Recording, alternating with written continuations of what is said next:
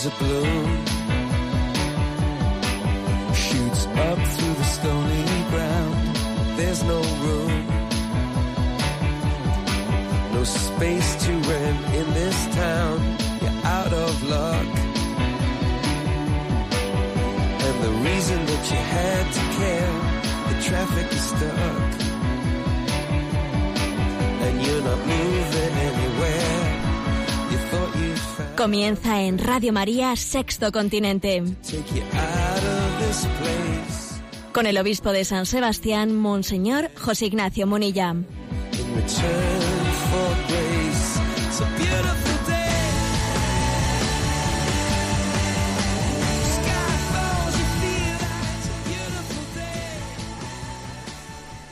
Un cordial saludo a todos los oyentes de Radio María. Un día más, con la gracia del Señor, nos disponemos a realizar este programa llamado Sexto Continente que lunes y viernes realizamos aquí en esta radio, Radio María, de 8 a 9 de la mañana. Quiero abrir este programa porque ayer celebrábamos 12 años de la marcha a la Casa del Padre de nuestro gran padre San Juan Pablo II. Sí, 12 años fue un 2 de abril, hace 12 años, cuando Juan Pablo II se despedía de nosotros, quien tanto nos marcó eh, durante su vida.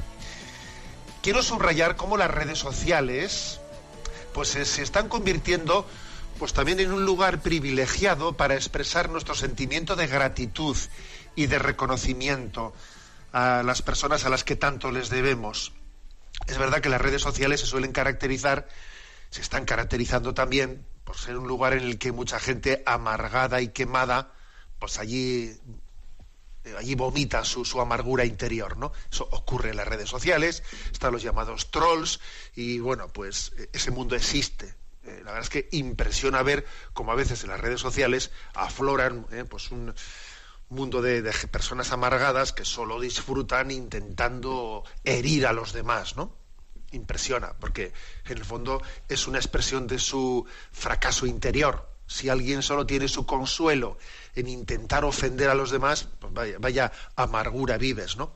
Bueno, o sea que las redes sociales afloran lo peor, pero también afloran lo mejor.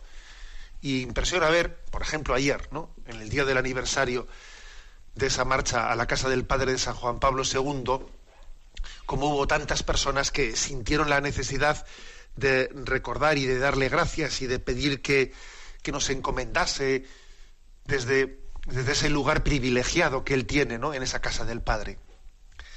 Pues sí, las últimas palabras que él nos dijo antes de marchar, que él susurró en polaco, fue, dejadme ir a la casa del Padre.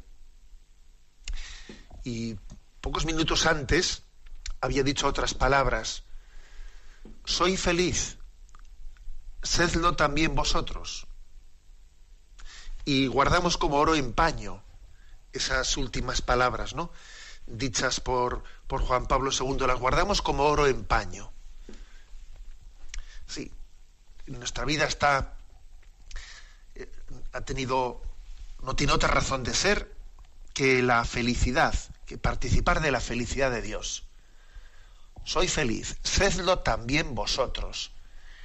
Hemos venido a esta vida para ir al cielo, que es la plena felicidad, llevándonos unos cuantos con nosotros, arrastrando unos cuantos con nosotros, que yo creo que San Juan Pablo II pues fue verdaderamente pues aquel que se llevó tantísimos con él, los arrastró con él, ¿no? En su momento de decrepitud, en su momento en el que el mundo podría ver como alguien que no, que no tenía la capacidad de, de decir nada desde esa decrepitud humana, sin embargo, Dios le dio la gracia de dar un testimonio de cómo se da, de cómo se entrega la vida.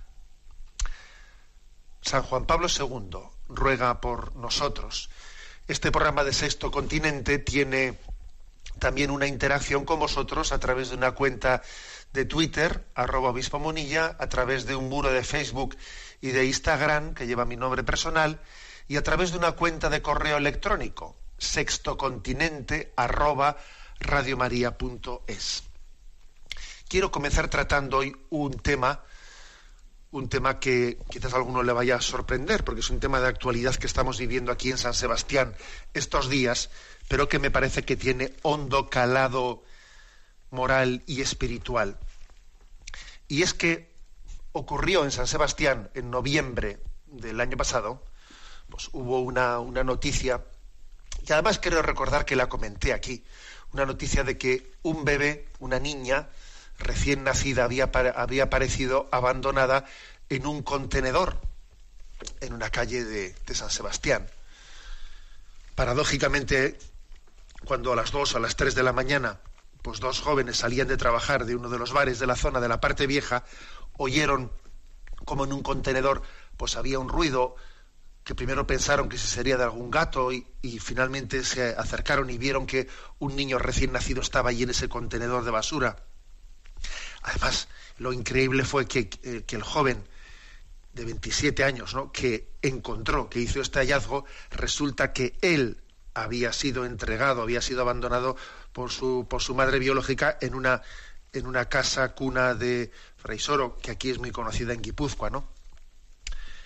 Él había recibido, o sea, el que había sido acogido cuando nació por alguien, él fue el, entre comillas, elegido, ¿no? Por la providencia para encontrar ese niño abandonado. La verdad es que eso conmovió mucho a la opinión pública.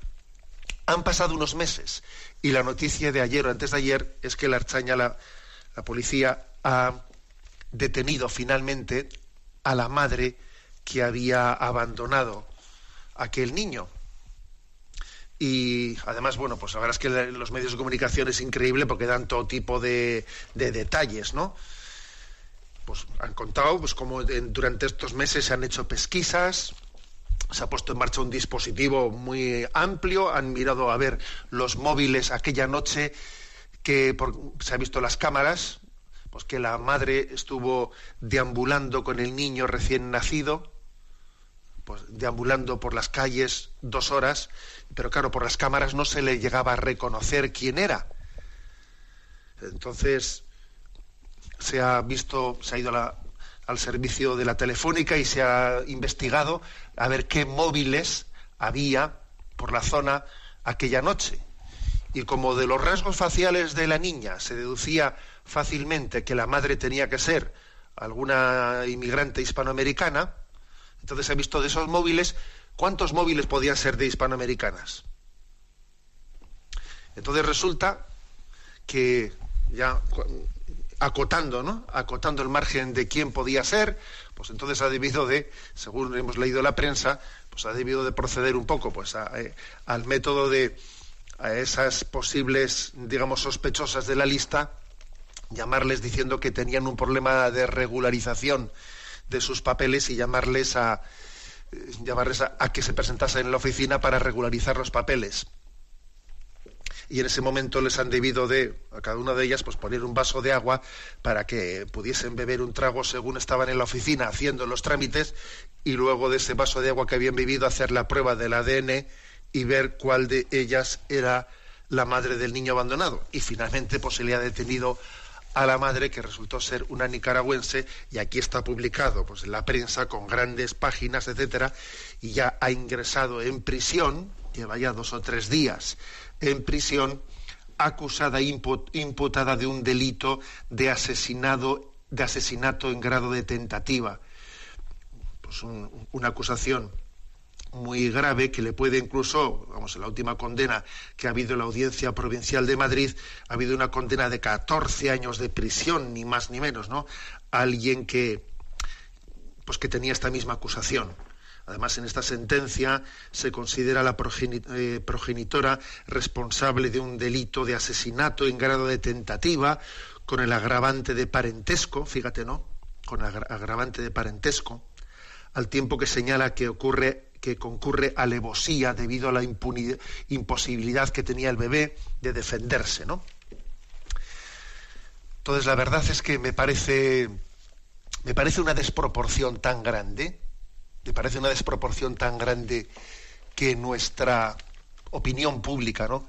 Que nuestra sociedad pues cargue ahora totalmente, ¿no? contra contra esta madre y que al mismo tiempo estemos tragando otras cosas, ¿no? Las traguemos de, una manera pues increíble, ¿no? Como son las clínicas abortistas, ¿no? Que esta madre joven ahora esté en esa situación ¿eh? y que pues las personas que se lucran eh, con clínicas abortistas sean llamados empresarios, ¿no? y estén como dignificados en nuestra sociedad, me parece, me parece una, un agravio comparativo tan grande que yo creo que merece una palabra, ¿no? Para hacernos pensar, para hacernos pensar, ¿no? Y además, no, tal y como hemos leído, pues resulta que esta, que esta madre pues llevó su, su embarazo eh, absolutamente de una manera oculta, sin que nadie se diese cuenta que estaba embarazada. Ella debía de trabajar en una casa en la que cuidaba de una persona mayor con la que vivía, vivía interna en esa casa mayor con una persona de noventa y pico años.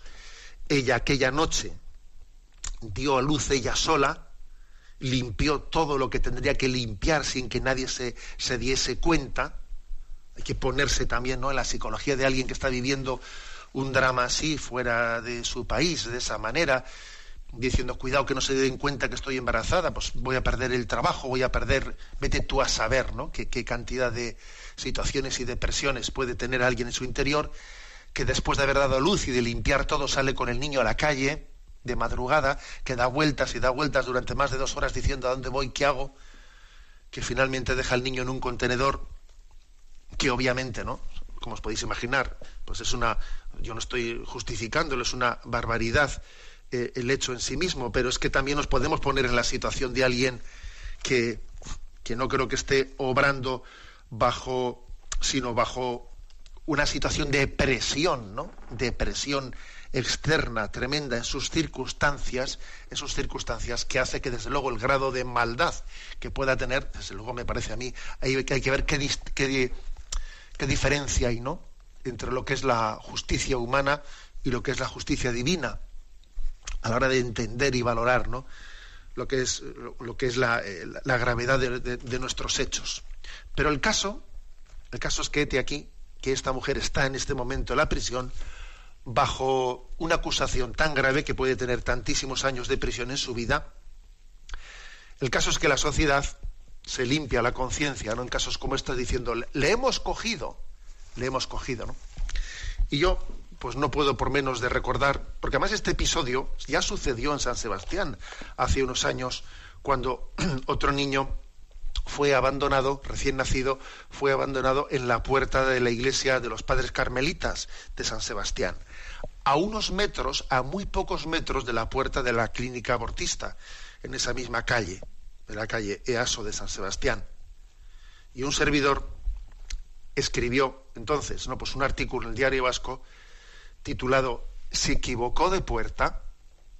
¿Qué pasa? Que tenía que haber ido a la puerta de la clínica abortista en vez de a la puerta de la iglesia. Se equivocó de puerta, claro y recuerdo, bueno, recuerdo que, eh, pues que me cayó la que me cayó y, algún, eh, y algunos diputados también, ¿no?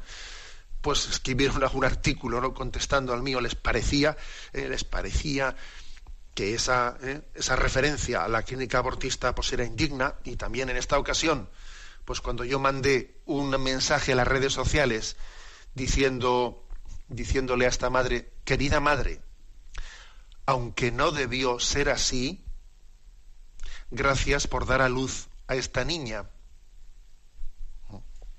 Y puse el hashtag en Twitter, en Twitter bienvenida a Donostierra. También yo cuando envié este mensaje a las redes sociales, también allí vi que algunos se revolvían como la niña del exorcista, ¿sabes? Se revolvían porque, claro, decir gracias por dar a luz, mm, pues es que es como revolver las conciencias, ¿no? Bueno, creo que en este, en este caso a mí me viene, ¿no? Me viene a la mente como me vino también hace unos años en el caso de aquella niña abandonada en la puerta de la iglesia, un texto emblemático, que es la primera carta de Reyes, capítulo tercero, versículo 16 en adelante, el sabio juicio de Salomón. Dice, en cierta ocasión se presentaron ante el rey dos prostitutas, se pararon ante él y una de ellas exclamó, por favor, mi señor, yo y esa mujer vivimos en una misma casa y di a luz mientras ella estaba conmigo. A los tres días de mi parto parió también esa mujer. Estábamos juntas. No había nadie más en la casa, solas nosotras dos. Una noche murió el hijo de esa mujer, porque ella había permanecido acostada sobre él. Se levantó durante la noche mientras tu servidora dormía, tomó a mi niño de mi vera y lo acostó en su regazo, y a su hijo, el que estaba muerto, lo acostó en el mío. Me levanté al amanecer para amamantar a mi hijo, y estaba muerto, pero lo examiné bien a la luz de la mañana para ver que no era mi hijo el que yo había parido. La otra mujer repuso, no, de ninguna manera, mi hijo es el vivo y tu hijo el muerto. Mas la otra replicaba, no, al contrario, tu hijo es el muerto y el mío es el vivo. Y seguían discutiendo ante el monarca, quien proclamó, esa dice, este es mi hijo el vivo y tu hijo es el muerto, mientras que la otra dice, no, al contrario, tu hijo es el muerto y mi hijo es el, que, el vivo. Entonces el rey Salomón ordenó, traed una espada. Presentaron la espada al rey y éste sentenció, cortad al niño vivo en dos partes y dad la mitad a la una y la, otra mitad a la otra. A la mujer de quien era el niño vivo se le conmovieron las entrañas por su hijo y pidió al rey, por favor, mi señor, que le den a ella el niño vivo, pero matarlo no, no lo matéis mientras la otra decía, ni para mí ni para ti, que lo corten. Sentenció entonces el monarca, entregadle a ella el niño vivo, no lo matéis, porque ella es su madre. Llegó a oídos de todo, de todo Israel el juicio pronunciado y cobraron respeto al rey, viendo que dentro de él había una sabiduría divina con la que hacer justicia. Es curioso, ¿no? El aborto es esto, es decir, ni para ti ni para mí, ala, que no nazca, que lo corten. Y sin embargo, creo que es importante que dignifiquemos la adopción. Es curioso que el dar un hijo en adopción es algo que es como vergonzante en nuestra cultura, vergonzante. es curioso. O sea, que dar la vida, eso es vergonzante, ¿no? Es impresionante, pues, que sin embargo sea más fácil eh, acabar con la, niña del con la vida de un niño que entregarlo en adopción. Y, es impresionante la respuesta de esta, de esta mujer, ¿no? Por favor, mi señor, que le den a ella el niño vivo, pero matarlo no, no lo matéis. Pues sí, eh, también vivimos esta, este impacto en, en San Sebastián estos días y quería compartirlo con, vosotros. Vamos a, vamos a, rezar ¿no? por, esta, por esta mujer que lleva estos, estos días en la cárcel, rezamos por ella, rezamos por una sociedad, ojalá también ¿no? esto sirva, sea un punto de concienciación de lo que es la, la dignidad de la vida.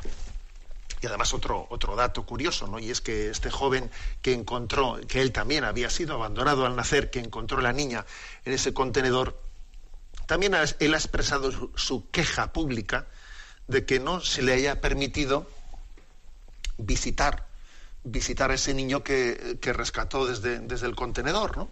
Me parece que su reivindicación pues también, ¿no? También merece, merecería la pena de ser, de ser atendida, ni más ni menos. Bueno, vamos a escuchar este, este canto. Eh, hay un grupo musical que se llama Acuna, ¿eh? Eh, un grupo musical y este canto tan cerca os lo, os lo, presento. La verdad es que a mí me ha, me ha gustado a ver si sois de la misma opinión.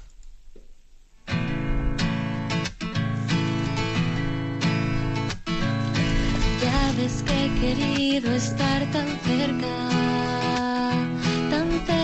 que he dejado mi presencia en ti.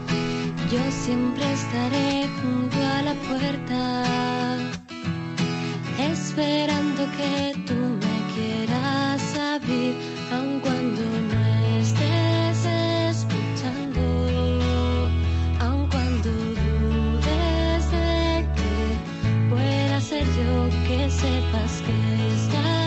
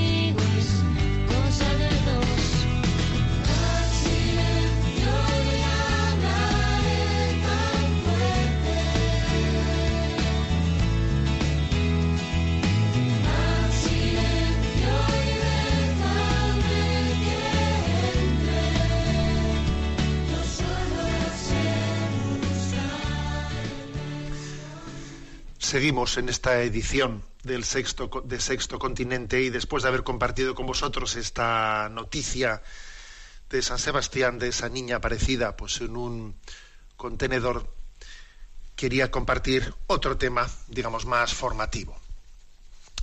En, en la web Catholic Link se publicó hace ya algún tiempo un artículo sobre errores más comunes al hacer apostolado.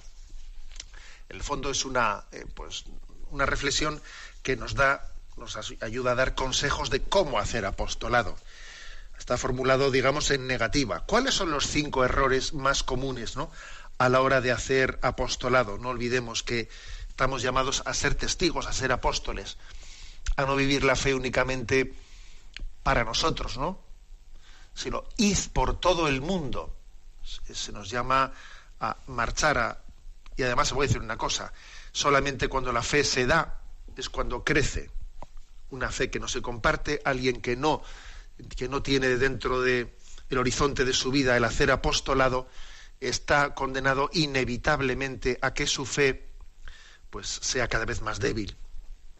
Bien, pues estos son los cinco errores. El primero, era un artículo de María Belén Andrada. El primero es el siguiente, ¿no? Pues el ser mm, demasiado impulsivo emocional, el ser demasiado, pues eso, ¿no? Hijos del trueno. ¿eh?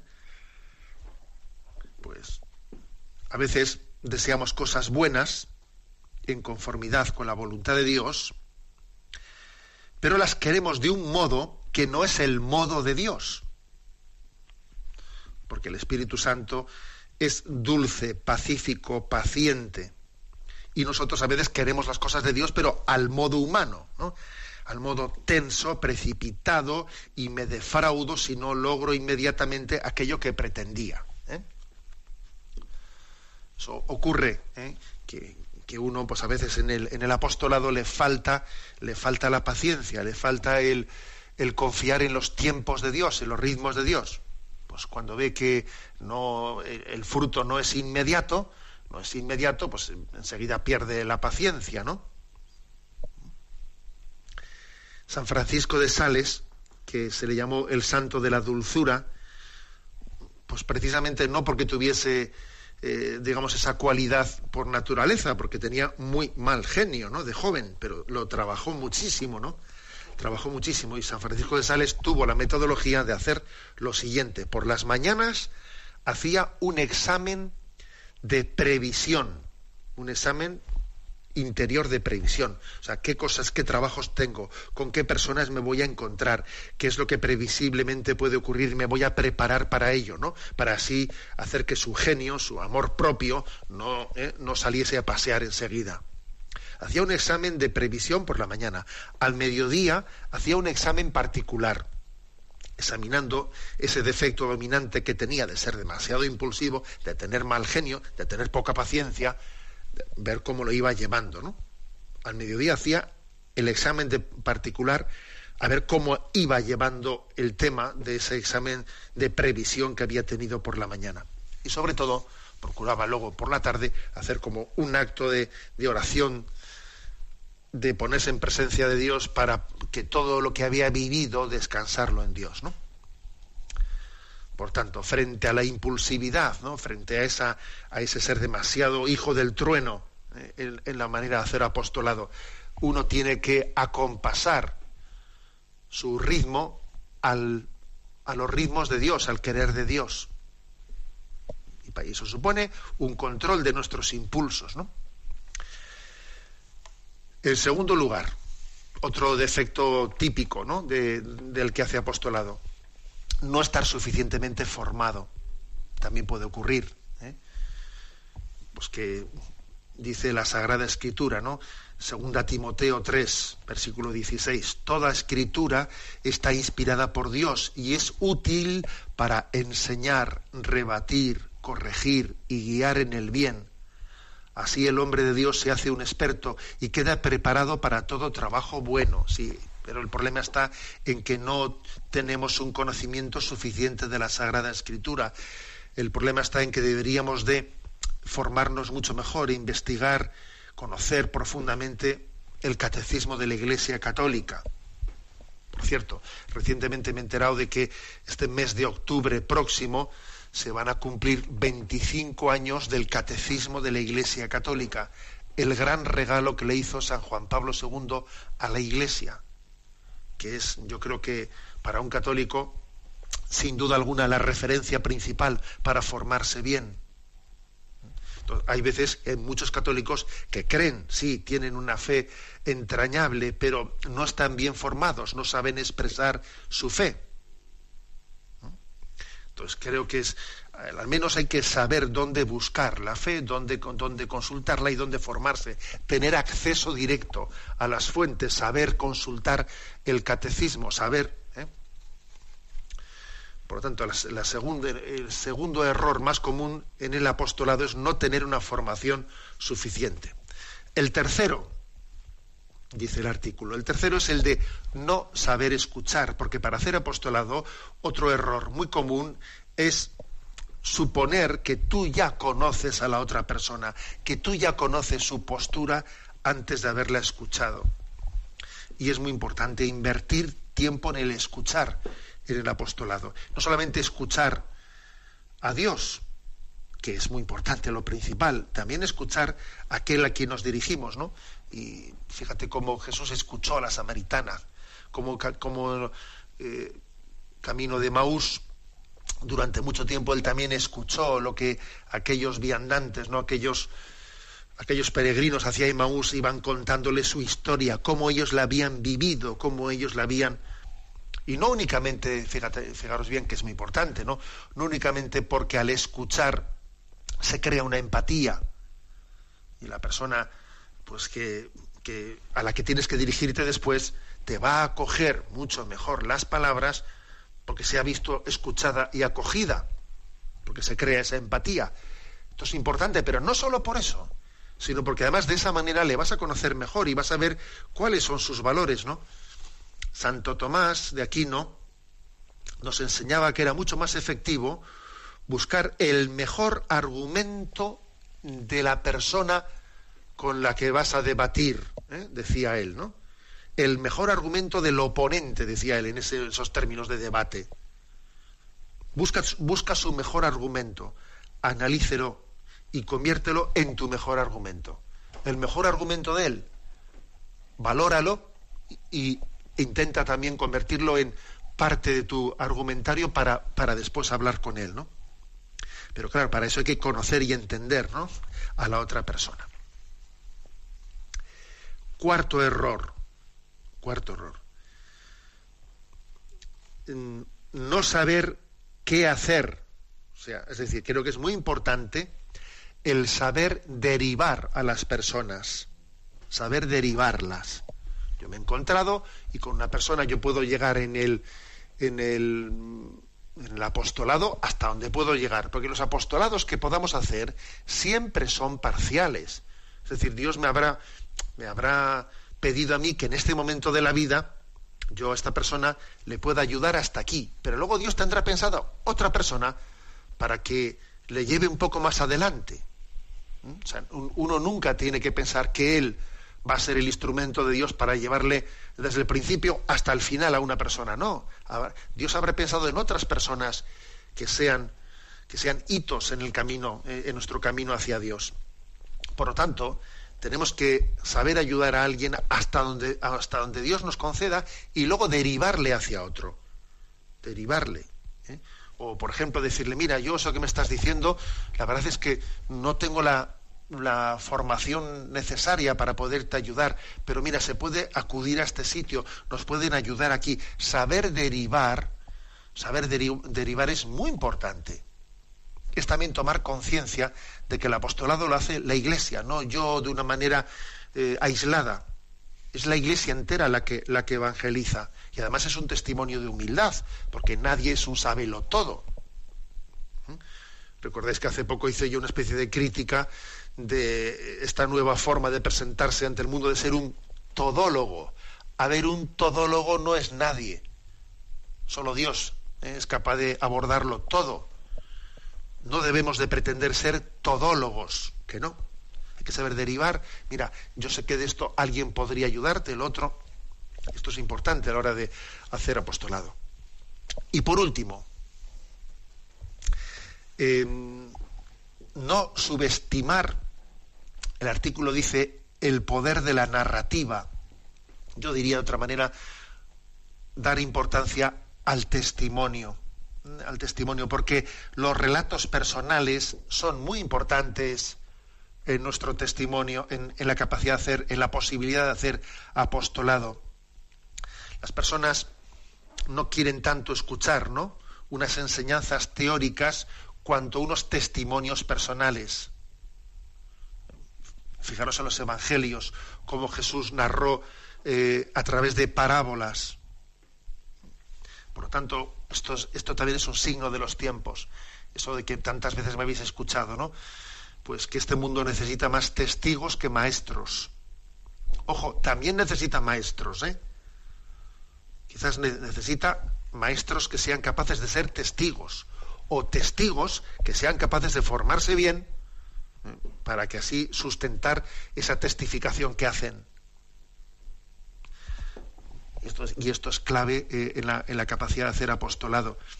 Es importante, por lo tanto, primero reconocer las cosas que Dios ha hecho en nuestra vida, para que reconociendo, haciendo una lectura de la historia de salvación que Dios ha tenido conmigo, yo tenga la capacidad de testimoniarla las anécdotas, las experiencias particulares desde las que uno ha descubierto cómo Dios ha caminado junto a él son importantes, ¿no? A la hora de, dar ese testimonio que Dios nos permite. Bueno, pues ahí lo dejo. ¿eh? Esta era la reflexión. El título del artículo es Cinco errores más comunes al hacer apostolado. En el fondo son consejos, ¿no? Consejos para saber hacer apostolado, que lo resumo de la siguiente manera, ¿no? cuidado con ser muy impulsivo, en tener mucho amor propio. No, hay que ser, hay que acompasarse a la paciencia y a los ritmos de Dios en el apostolado. Segundo, eh, no tener suficientes argumentos, es decir, una insuficiente formación. Tenemos que saber beber de las fuentes ¿no? del catecismo de la Iglesia Católica para que nuestro apostolado esté bien fundamentado. Tercer lugar, invertir tiempo en escuchar en escuchar, en empatizar, en querer, en que las personas a las que nos dirigimos se sepan queridas y comprendidas y conocidas. ¿no? Cuarto, saber, saber derivar, no pretender que yo tenga que tener respuesta para todo, saber derivar, saber consultar, saber dirigir a las personas a quien Dios haya dispuesto en el camino. Y en quinto lugar, dice aquí, el error sería subestimar el poder de la narrativa. Bueno, yo lo digo de una manera más sencilla. El quinto, el quinto aspecto importante para el apostolado sería subrayar bien, o sea, recurrir con frecuencia al género testimonial, al testimonio de nuestra vida, a, ilustrar con nuestra vida o con también con ejemplos de otros, no únicamente nuestro testimonio, sino también, sino también de los demás, cómo Dios ha actuado en nuestra vida y cómo nos ha ayudado, ¿no? Para que ese género testimonial pueda ayudar también a otros. Bueno, pues continuamos y otro otro tema de este mismo grupo eh, Hakuna, Hakuna se llama el grupo, se llama este Enciéndeme.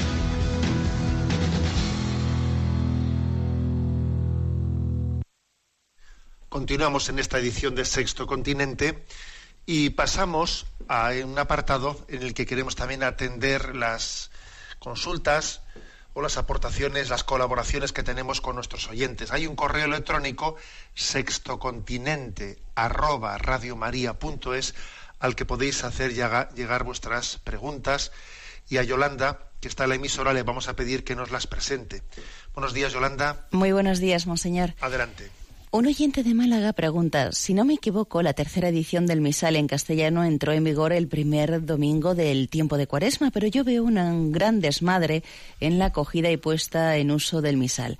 A mi alrededor veo de todo. Algunos lo han aplicado bien, otros ni siquiera lo han sacado al altar, otros lo utilizan solo parcialmente sin llegar a hacer la nueva traducción de la fórmula de la consagración.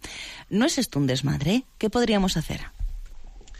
Bueno, ha llegado más de una consulta un poco así en este sentido, ¿no? sobre, digamos, aplicaciones, sobre noticias de aplicaciones deficientes de, del nuevo misal que entró en vigor esa tercera traducción en castellano en el primer domingo de Cuaresma.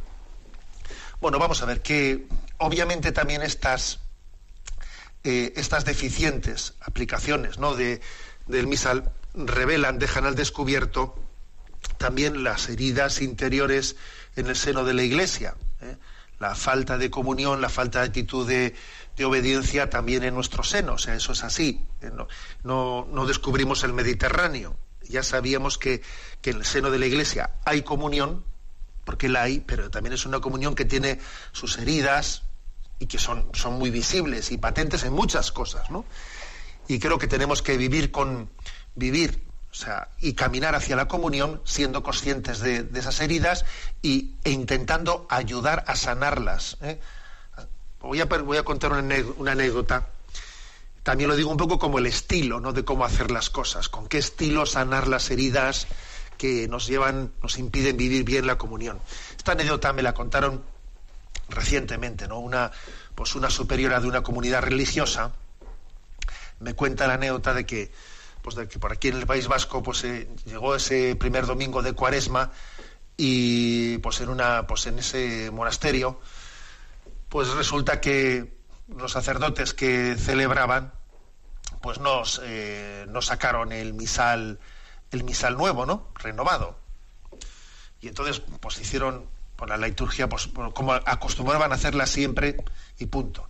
Y debía haber pues unos pues unos turistas que estaban, eh, que estaban pasando esos días y, al ver eso, pues debieron de entrar en la sacristía y al sacerdote, pues con un estilo, pues la verdad es que muy humilde, le dijeron, oiga, no entraba hoy en vigor el nuevo misal y esto y lo otro y tal, y es que hemos escuchado pues que si la, pues que si se ha hecho esta unificación y, y la Santa Sede lo ha aprobado.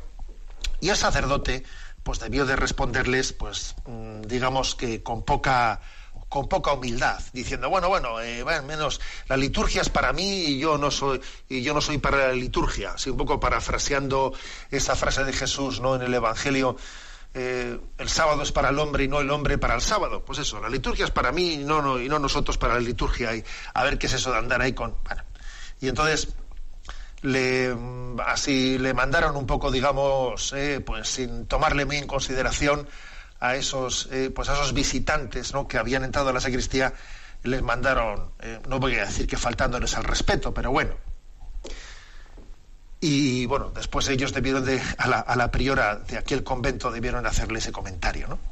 El caso es que, me contaba esta religiosa, que llegó el siguiente domingo, que llegó el siguiente domingo, y héteme aquí que los sacerdotes cogieron y a la a la priora del convento le dicen, oiga, denos el misal nuevo que vamos a empezar.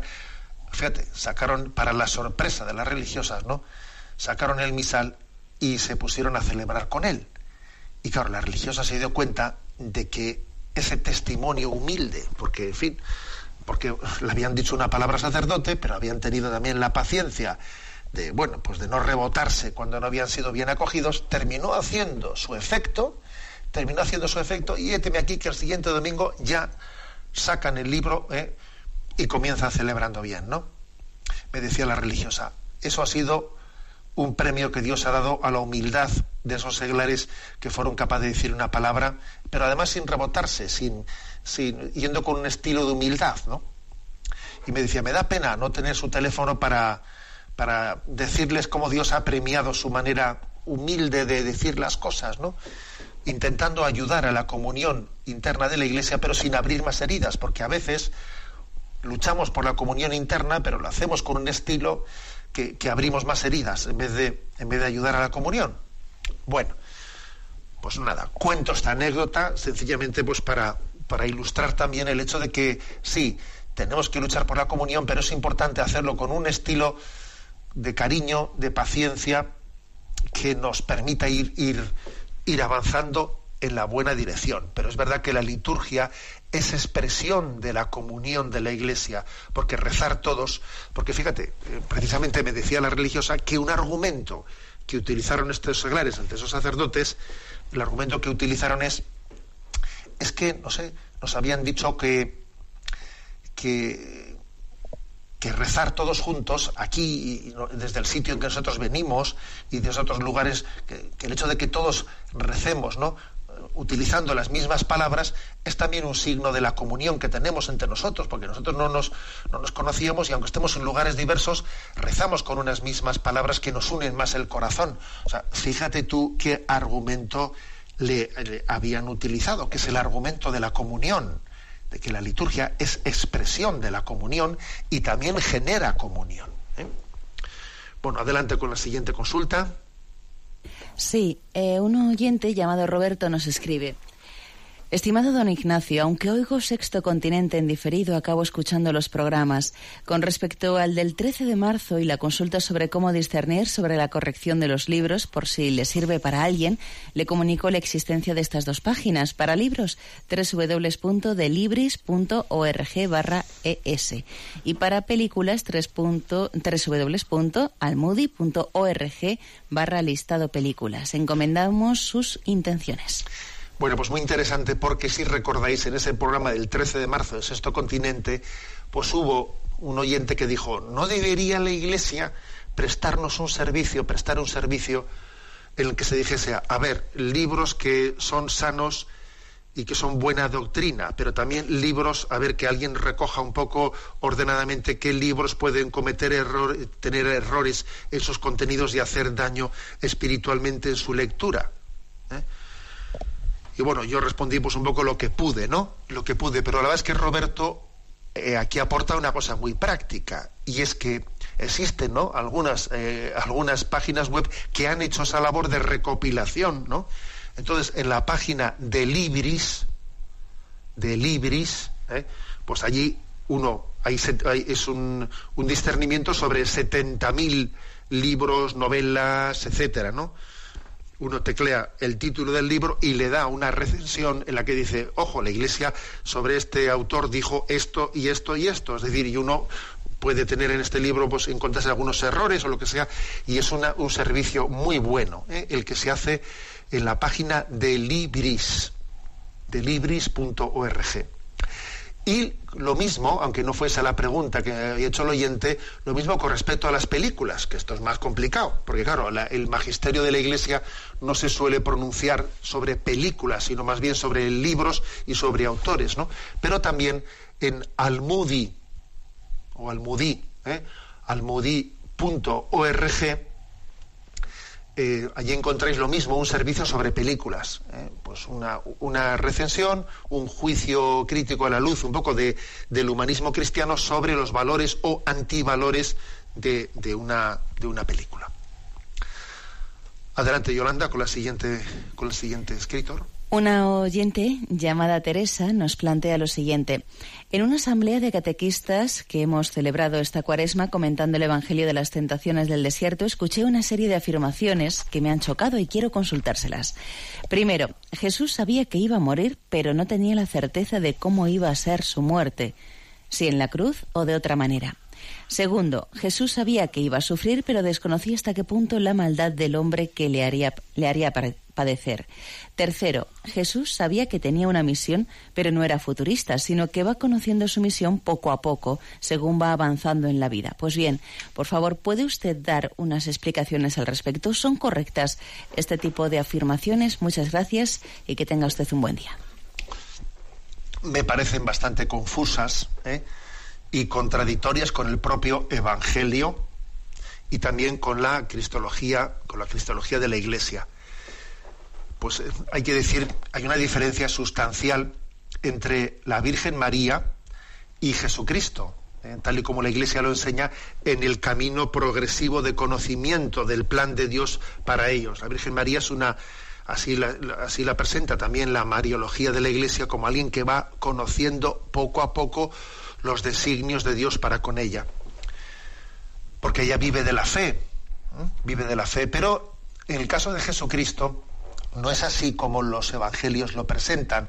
Jesús no vive de la fe, sino que, él tiene una relación con el Padre distinta, de un nivel superior a vivir de la fe. En ningún sitio de la Escritura encontraréis la fe de Jesús. Jesús iba descubriendo, caminando en la fe. No, Jesús tiene una relación con el Padre de otro nivel. Jesús ve al Padre. El Evangelio de San Juan especialmente es el que subraya esto. Jesús ve al Padre. Santo Tomás de Aquino habló de la visión, visión beatífica. Pero por eso hay tantos, tantos pasajes evangélicos en los que Jesús profetiza su muerte.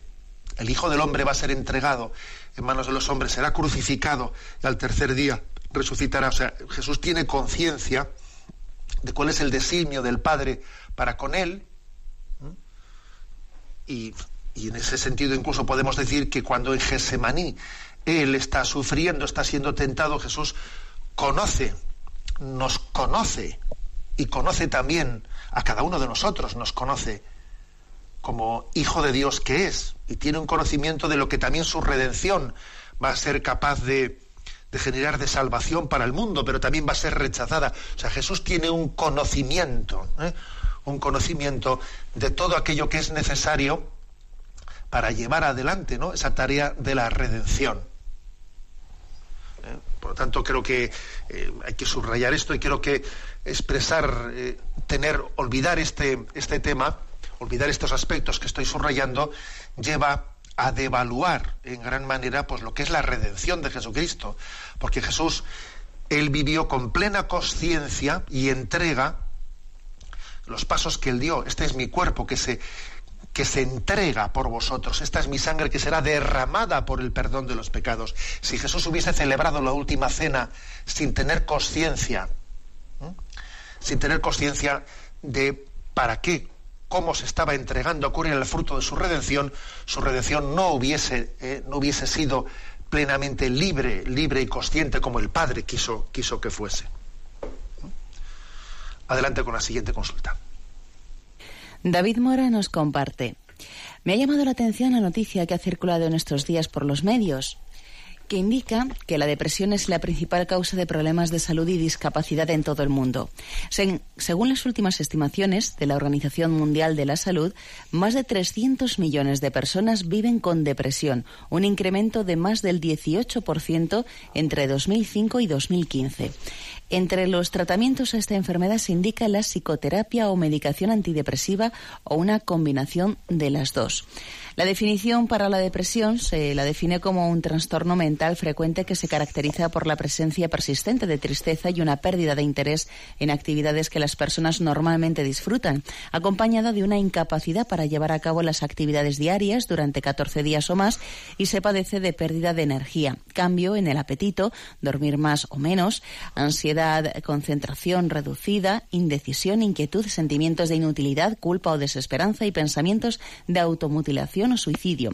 Si bien la Organización Mundial de la Salud hace una caracterización actual y proyecciones del tema y propone soluciones en torno a incrementar presupuesto en salud para afrontar este problema, no he visto que se haya un diagnóstico sobre las causas. Y ahí va mi pregunta. ¿Cómo entender el aumento de enfermedades mentales a todo nivel social en este tiempo en el cual se creía que la calidad de vida ha mejorado? Un abrazo y encomendando su santidad y fidelidad a Dios. Bueno, Pues brevemente, porque también el tiempo se nos echa encima y podíamos hablar mucho de esto. Tuvimos también recientemente un, programa ¿eh? dedicado aquí en, Sexto Continente al tema de la, depresión, que por cierto he visto que después también ha tenido pues mucho seguimiento en diferido ese programa. Pero yo sí que creo que es interesante subrayar lo que ha dicho el oyente, que en este momento en el que la medicina tiene avances increíbles, ¿no?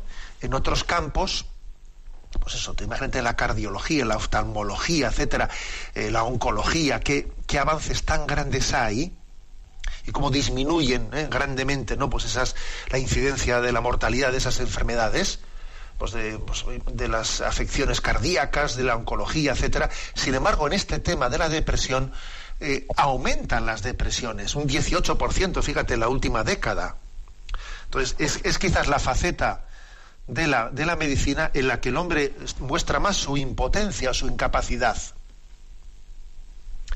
¿Por qué?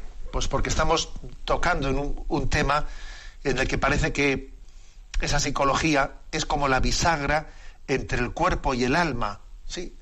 En esa psique parece verse la bisagra entre lo somático y, y, el alma, y entonces es quizás algo que se le escapa al control al control del hombre. Y además también porque estamos hablando de una faceta de nuestra vida en la que a la medicina se le escapan muchas respuestas, porque estamos también en gran parte la crisis existencial de nuestra sociedad, la crisis de sentido, que es la mayor de las crisis, está también, pues en gran medida, ¿no? Pues provocando detrás de, de ese aumento tan grande de las depresiones entre nosotros.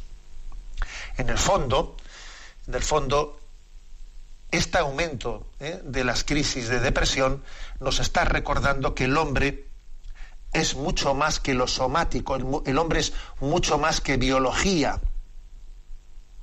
Nos está recordando lo que es la espiritualidad del hombre. ¿eh? Creo que baste esa, esa, reflexión y quien quiera eh, profundizar más en ese tema fácilmente puede buscar en, pues en en el podcast o en iVox, pues el programa del sexto continente que, que, que recientemente hicimos referencia a las depresiones. Tenemos el tiempo cumplido, la bendición de Dios Todopoderoso, Padre, Hijo y Espíritu Santo, descienda sobre vosotros. Alabado sea Jesucristo.